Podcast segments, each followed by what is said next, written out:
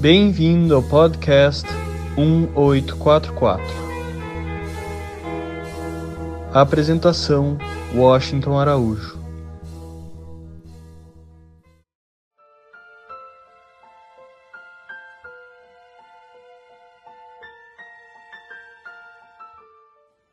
Boa noite, queridas amigas, queridos amigos. Hoje é um dia especial. É uma daquelas datas em que não temos como deixar ao lado. É uma data muito significativa, porque foi há exatos 203 anos que em 1817, em Teherã, nascia Mirza Hussein Ali, o filho mais velho de um ministro da então opulenta corte persa. Caberia a essa criança a formidável missão de realinhar o melhor do sentimento oriental com o melhor do pensamento ocidental. E foi o que ele fez. Na percepção oriental da vida, sempre sobra vasto espaço para a espiritualidade, para trazer dimensão sobre-humana à mera existência material que levamos desde que nos tornamos humanos.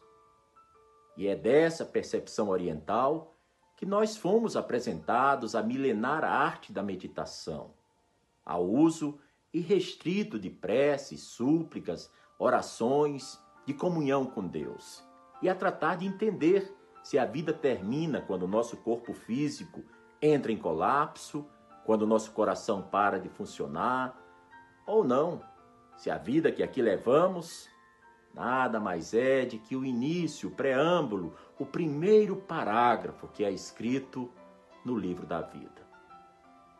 Se assim for, tudo alcança um sentido muito maior, uma dimensão muitíssimo mais ampla e prende tremendos e formidáveis significados.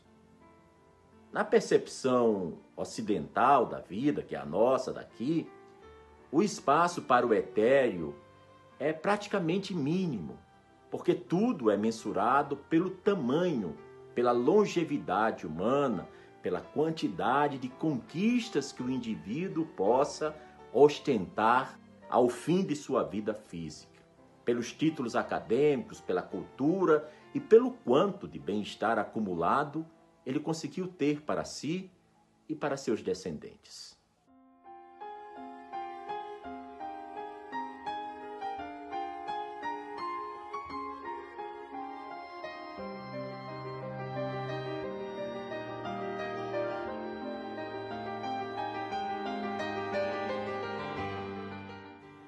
Para o ocidental mediano, a vida é curta e, portanto, nunca deveria ser pequena.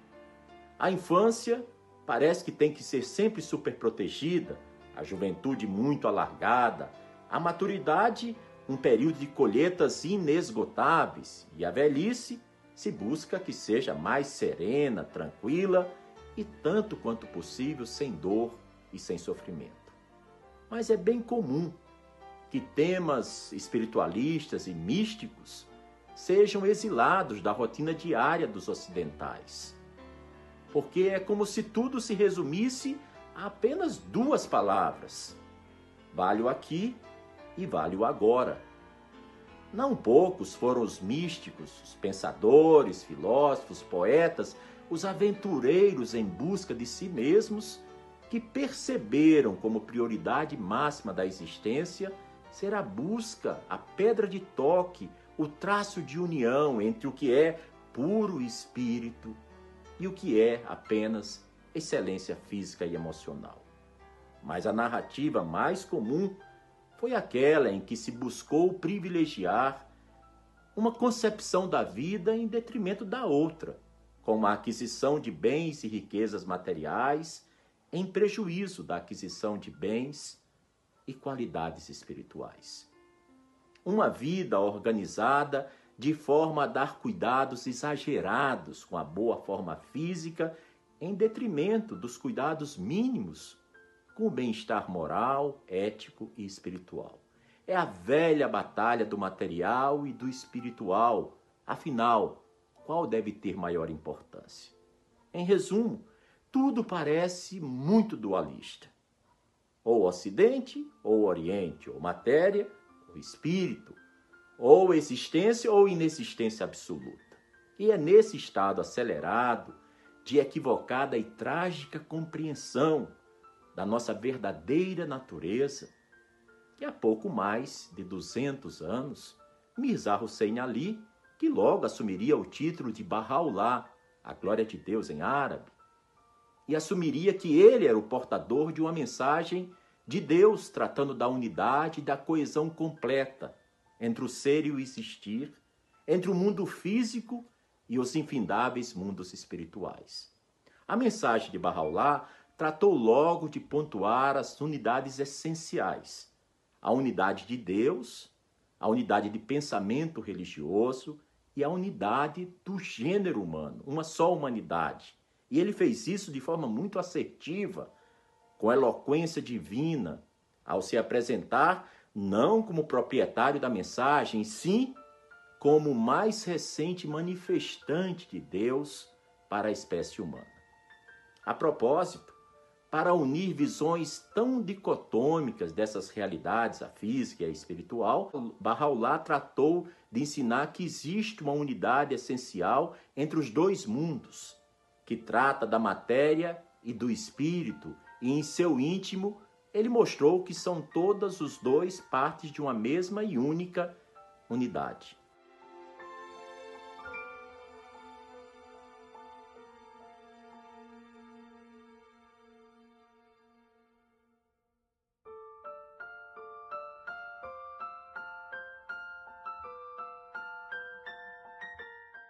Bahá'u'lláh ensinou que se por um lado nós somos criados para conhecer e adorar a Deus, também fomos criados para levar avante uma civilização em constante evolução.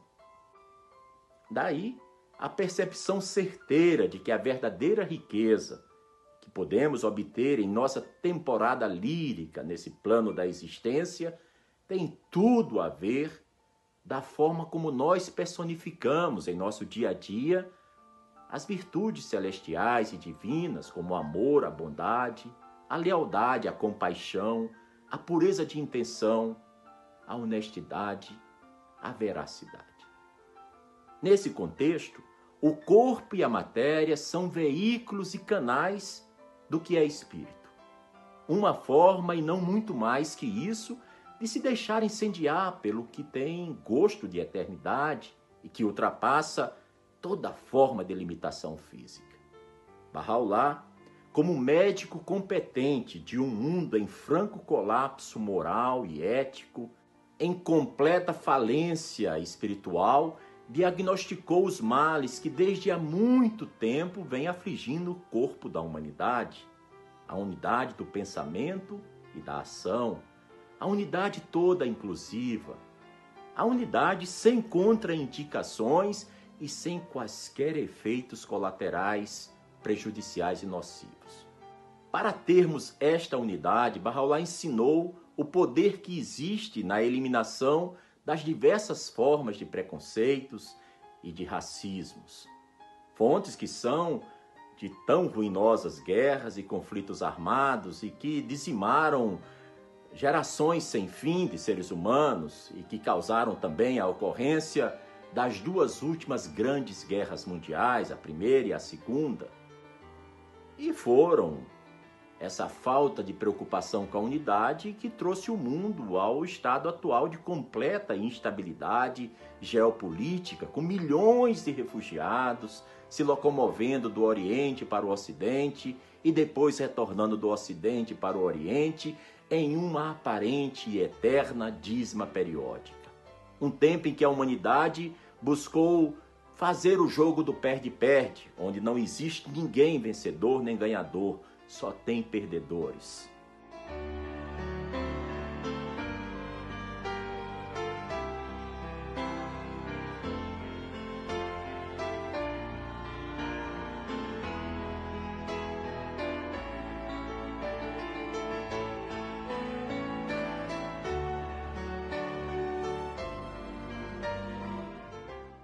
Bahá'u'lláh defendeu direitos e oportunidades iguais para homens e mulheres.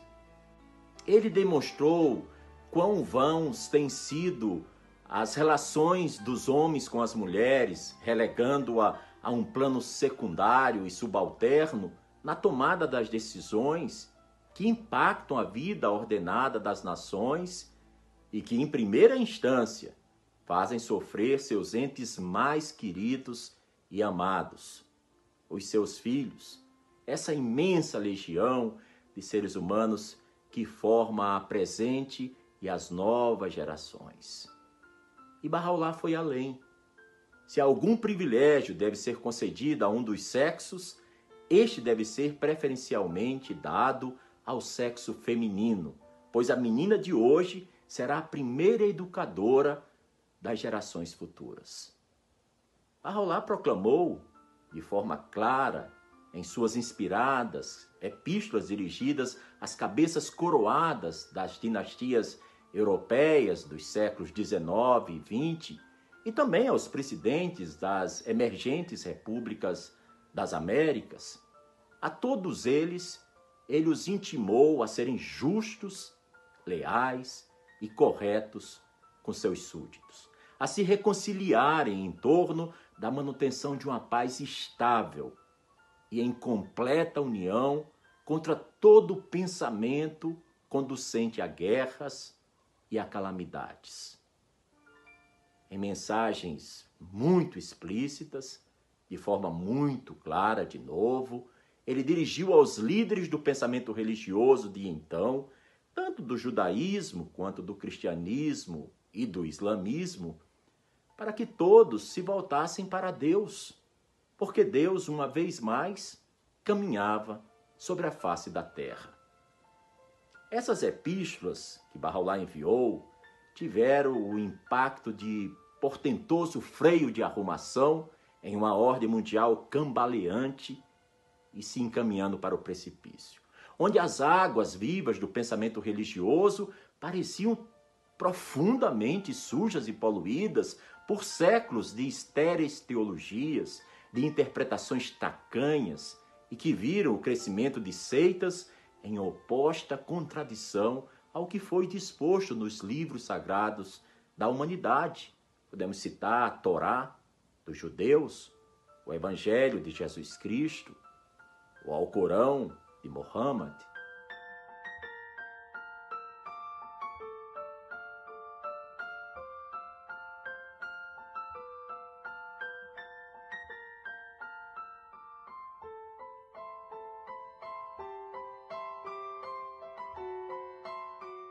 Bahá'u'lláh acenou a civilização então encantada com o iluminismo, em que a razão bastava-se a si mesma e onde o progresso humano apresentava-se como o início de uma era de paz e de progresso e satisfação como jamais antes havia sido imaginada. Bahá'u'lláh estabeleceu o conceito todo abrangente de que religião, ciência e razão devem caminhar juntas que todas elas devem se fundamentar apenas na verdade, e afirmou nos Sete Vales que a verdade é apenas um ponto, embora os ignorantes o tenham multiplicado. Como a prenunciar a falta de maturidade humana para lidar com as muitas conquistas científicas, ele afirmou que ciência sem religião resultaria no mais completo materialismo e de outro lado, uma religião que dá as costas à ciência nada mais é que superstição e ignorância. E não será isso que nós estamos vendo nos dias atuais? Quando 5% da humanidade desfrutam de todos os bens materiais e de riquezas que fariam faraós do passado corarem de vergonha? E enquanto isso, 95% dos seres humanos estão sofrendo discriminação racial, epidemias de fome, de enfermidades que seriam facilmente debeladas. Temos massas de apátridas vagando nos cinco continentes e um planeta, o planeta como um todo, à mercê de ataques terroristas e fundamentalistas. Vemos o planeta com seus recursos naturais à beira do colapso, da exaustão e novamente enfrentando os temores de uma nova e imprevista guerra, dessa vez uma guerra nuclear, com capacidade de destruir o planeta pelo menos dez vezes.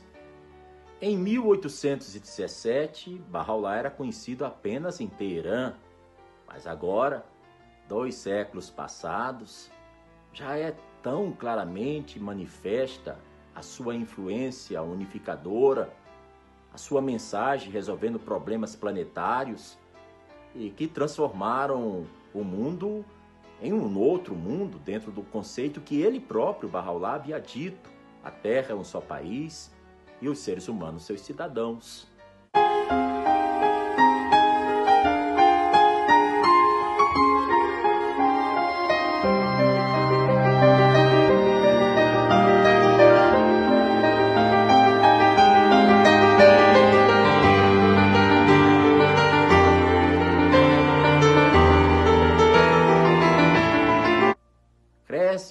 Rapidamente a compreensão de que Bahá'u'lláh tem as soluções para as dores e angústias que enfermam a nossa espécie nos dias que correm.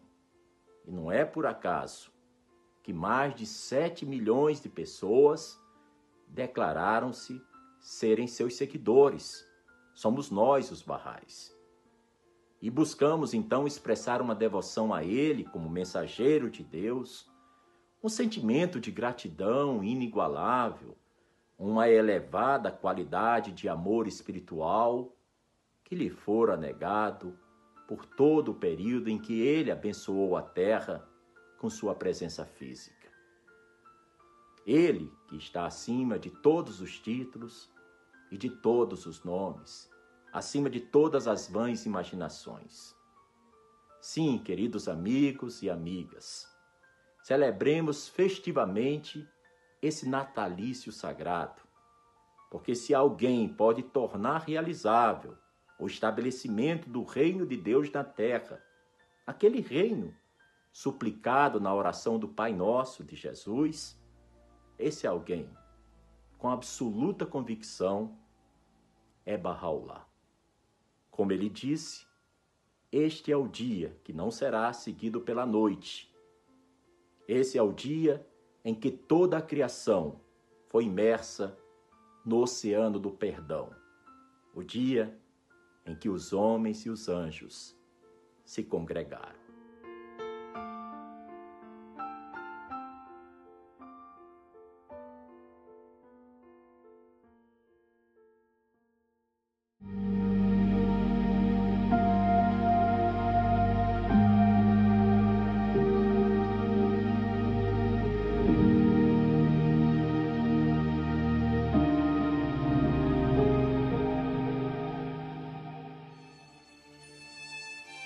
Agora iremos tomar conhecimento de depoimentos, testemunhos, textos escritos por vários contemporâneos ocidentais do Bab. Numa tradição mencionada por Jaber, tida pelos xiitas como autêntica, lemos: Ele encerrará a perfeição de Moisés, a preciosidade de Jesus e a paciência de Jó. Em seu tempo, seus santos serão humilhados, e suas cabeças serão trocadas como presentes, como foram as dos turcos e dos deilamitas. Eles serão mortos e queimados, haverá medo e pavor. A terra será tinta pelo seu sangue, e suas mulheres cairão em prantos são estes, de fato, meus santos.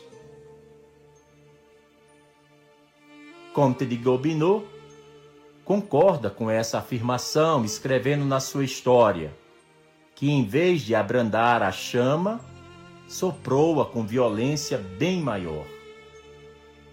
Tão confiante estava o Bab da difusão mundial de sua fé, que quando tudo estava aparentemente tenebroso, ele próprio disse ao Dr. McCormick, o médico europeu que o atendeu, após as chicotadas que feriram sua face, bem como seus pés, que ele, o Bab, não tinha a menor dúvida de que tempo viria quando todas as pessoas do continente europeu eventualmente abraçariam sua fé. Uma peça teatral foi publicada em 1903, intitulada O Bab, e foi representada num dos melhores teatros de São Petersburgo.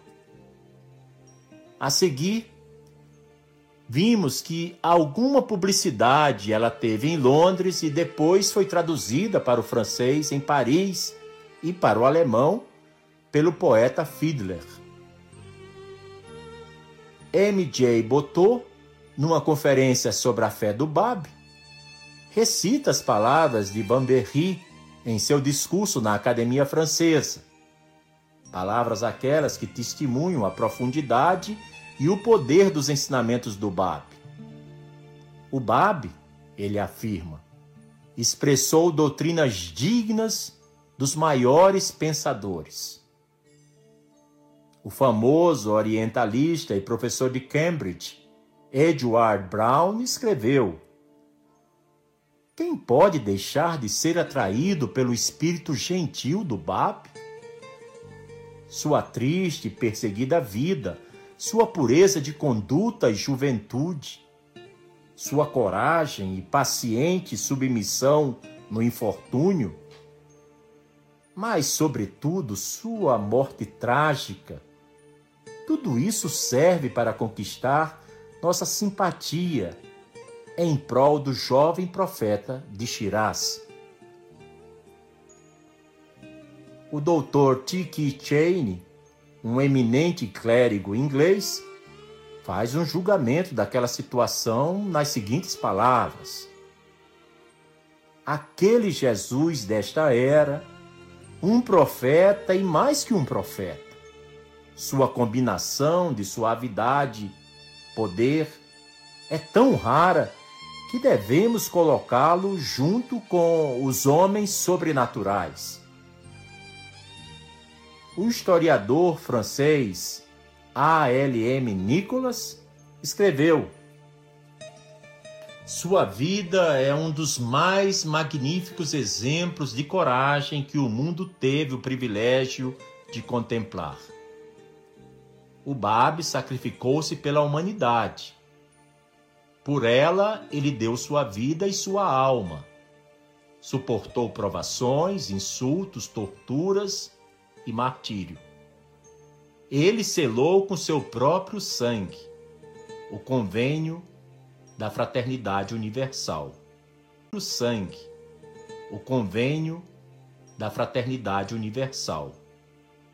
Como Jesus, ele pagou com sua vida a proclamação de um reino de concórdia, equidade e amor fraternal. Mais que ninguém, ele sabia dos terríveis perigos que amontoava sobre si próprio.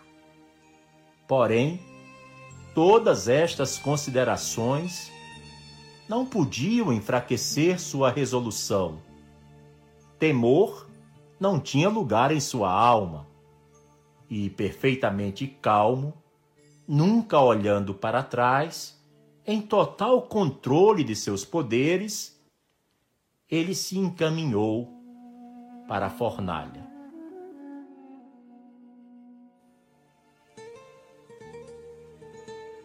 Entre os milhares de peregrinos que de todas as partes do mundo vêm prestar homenagem no túmulo sagrado de Bahá'u'lláh, nenhum deles deixa de fazer preces, orações, súplicas, também no santuário de seu devotado precursor, o Bab.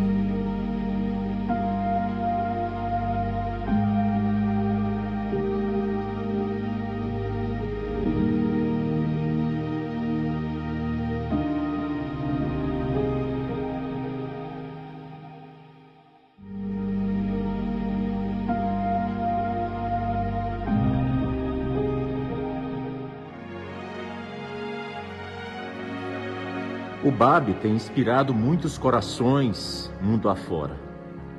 de estudantes a pensadores e filósofos, de escritores a cineastas, vários poetas, literatos, eruditos. Aqui está um poema que eu dediquei à sua luminosa e amorosa memória. Eu o escrevi no dia 5 de julho de 2001.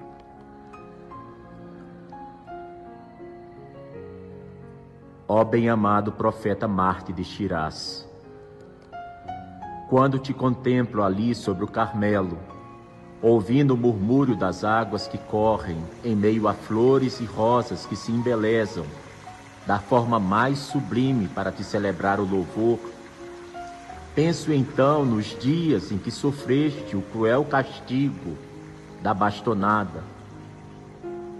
Quando te contemplo ali sobre o Carmelo, imerso em um oceano de duas mil luzes e suas cores. Em meio a sinfonias de pássaros, aromas de rosas, penso então que a ti foi negado uma única lâmpada, uma simples tocha acesa, uma humilde vela no inverno rigoroso do Azerbaijão. Quando te contemplo ali sobre o Carmelo, resplandecente como um anel de ouro, ornamentando este caminho de diamantes de 18 quilates. Penso então nos dias em que estiveste preso na solidão da Montanha das Dores, em Tcherrik. Quando te contemplo ali sobre o Carmelo, observando uma procissão de almas abnegadas, entoando o teu louvor e com os pensamentos inteiramente voltados a ti ao longo desses majestosos patamares. Penso então em teus amados reunidos na conferência de Badaste, buscando um meio de te livrar do fanatismo e da intolerância de uma época. Quando te contemplo ali sobre o Carmelo, escutando os lamentos dos corações, ouvindo os segredos das almas de homens e mulheres, de adultos e crianças, recebendo homenagens sinceras e humildes, fervorosas e apaixonadas. Penso então no brilho hostil de fuzis reluzindo à luz do sol do meio-dia de uma Tabriz inconsciente naquele trágico 9 de julho. Quando te contemplo ali sobre o Carmelo, entendo que a tua vida é um dos mais magníficos exemplos de coragem que a humanidade jamais tivera o privilégio de testemunhar.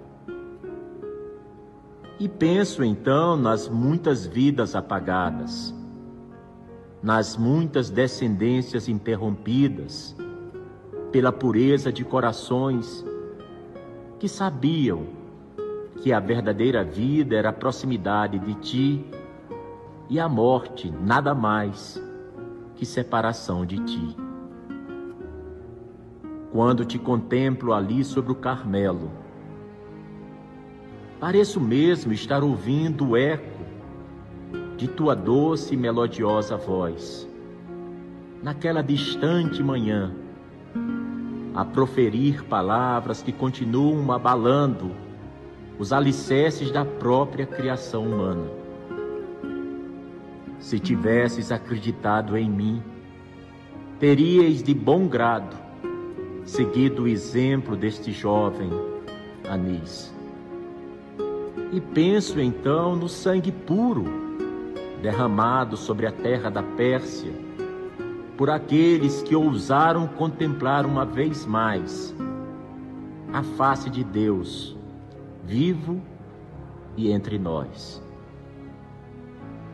Quando te contemplo ali sobre o Carmelo, exuberante e majestoso, chamando a todos poderosamente para Deus e para sua manifestação suprema, penso em tua peregrinação após o martírio? Em quantos abrigos te retiveram? Em quantas casas foram abençoadas? Em quantas cidades deixastes para trás? Em quantos países abençoaste com tua presença? E em quantos oceanos singraste para aportar finalmente na terra do Carmelo? Quando te contemplo ali sobre o Carmelo, estabelecido aonde o próprio dedo do poder e da glória designou, e tendo sob sua proteção as instituições majestosas da causa de Deus, o abrigo infalível de uma humanidade desesperada e aflita, o sopro divino e refrescante sobre todo o corpo da criação. Penso então nas humilhações que sofreste, nas aflitivas privações que passaste. Quando te contemplo ali sobre o Carmelo, sei que de algum lugar os anjos formam filas. Os heróis passam solenemente os santos de eras passadas vêm em ti buscar consolo e bênção. Os mártires, ainda manchados de sangue, vêm reafirmar uma e mil vezes que tu és o Santo dos Santos. E penso então naquele Nauruz de 1909, quando Cirulá, o mistério de Deus Abdu'l-Bahá, chorou copiosamente com a testa sobre teu ataúde e depois te entronizou no recôndito, no mais íntimo do santuário, no coração da montanha de Deus. Quando te contemplo ali sobre o Carmelo, com tua bela coroa dourada, reproduzindo o esplendor do dia de Deus, e dirigindo teu olhar de puro amor a Bardi, ao santuário mais sagrado de Barraulá, ao Haram Yakdas, penso então que nenhum poder na terra ou no céu pode impedir, nem por um milésimo de segundo, que tua vontade venha a ser soberana. E que assim, meus olhos te contemplem para sempre, e que assim meus ouvidos te escutem no silêncio de minha alma, e que assim meu coração te agasalhe no deserto de meu espírito, e que assim meus pensamentos te retenham ao longo de todos os dias, e que enquanto eu viver, possa também viver em mim a tua memória e o teu louvor.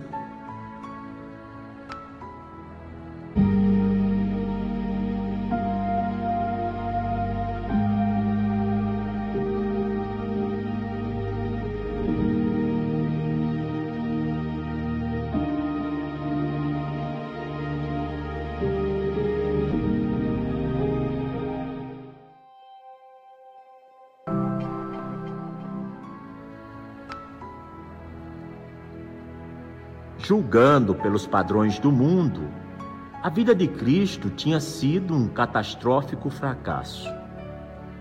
Um de seus preferidos discípulos o tinha traído, outro o tinha negado, e só uns poucos permaneceram ao pé da cruz.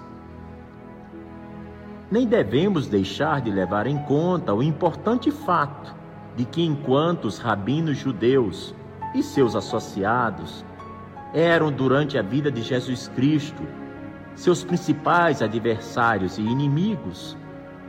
As forças enfileiradas, conjugadas contra o Bábio, representavam os poderes civis e eclesiásticos da Pérsia no século XIX. Estes poderes haviam se coligado desde o momento de sua declaração até o instante de sua morte. esses poderes haviam persistido de forma uníssona e usando todos os meios a seu dispor para conspirar contra aqueles que sustentavam sua revelação e buscando nublar, manchar, vilificar os seus preceitos belíssimos e sagrados.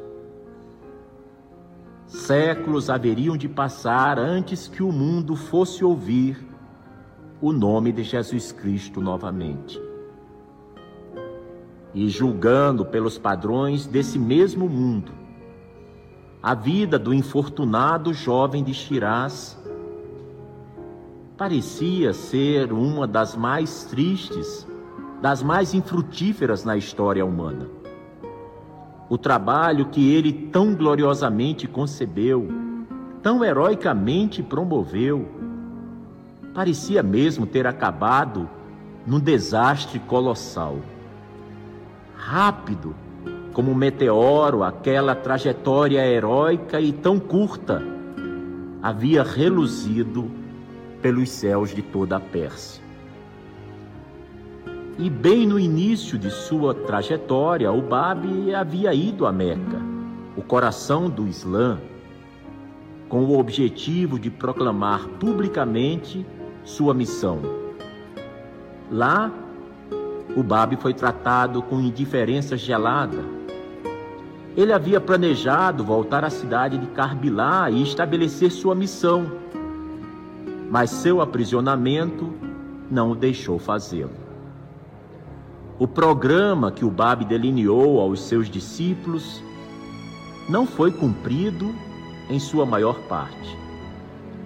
A moderação que insistia que observassem foi logo esquecida no primeiro acesso de entusiasmo que se apoderou dos primeiros instrutores de sua fé. Sua única chance de encontrar o Shah, o rei da Pérsia, foi malograda pelo primeiro-ministro. Seus discípulos mais capazes foram abatidos, um após outro. A nata de seus seguidores foi assassinada numa cruel carnificina por todo o país. E também seu próprio martírio. Todos esses acontecimentos, caros ouvintes, aparentemente tão humilhantes, pareciam ter ido ao mais profundo abismo. Pareciam até ameaçar a extinção completa de todas as suas esperanças. Porém, queimando como uma chama através da escuridão de todos estes retrocessos, de todas essas tribulações, estava ali constante, inamovível, a promessa do BAP, de que antes do ano 9 passar, o prometido de todas as religiões apareceria. Deve-se lembrar, entretanto, que não apenas em virtude do milagre associado com a execução ou assassinato do Bab, o Bab, diferente do fundador da religião cristã, não só deve ser visto como o independente autor de uma revelação divina, mas também deve ser reconhecido como precursor, o arauto de uma nova era e o inaugurador de um grande ciclo profético universal. O Babe veio nos apresentar ao nosso destino. E é um destino glorioso, é um destino de paz, de unidade do gênero humano. É um destino onde homens e mulheres possuem direitos e oportunidades iguais. É um destino onde religião e ciência caminham de mãos dadas. Um destino onde não existam preconceitos de raça, de classe, de cor, de credo ou de nacionalidade Um destino onde todos se vejam como sendo as folhas e os ramos de uma mesma árvore, as gotas de um mesmo mar, as estrelas de um mesmo céu. Um destino onde cada ser humano possa revelar e realizar o seu maior potencial, o potencial humano com que Deus dotou a cada uma de suas criaturas. O BAB vem nos apresentar a esse destino. E é um destino pelo qual vale a pena viver e vale a pena morrer. Você acabou de ouvir mais um episódio do podcast 1844. Agradecemos sua audiência e lhe convidamos para ouvir nosso próximo episódio semanal. Apresentação e comentários: Washington Araújo. Trilha musical composta por Ian Garbinato. Sonoplastia e edição de áudio Shahin Nasrabadi. Vinhetas Diogo Garbinato.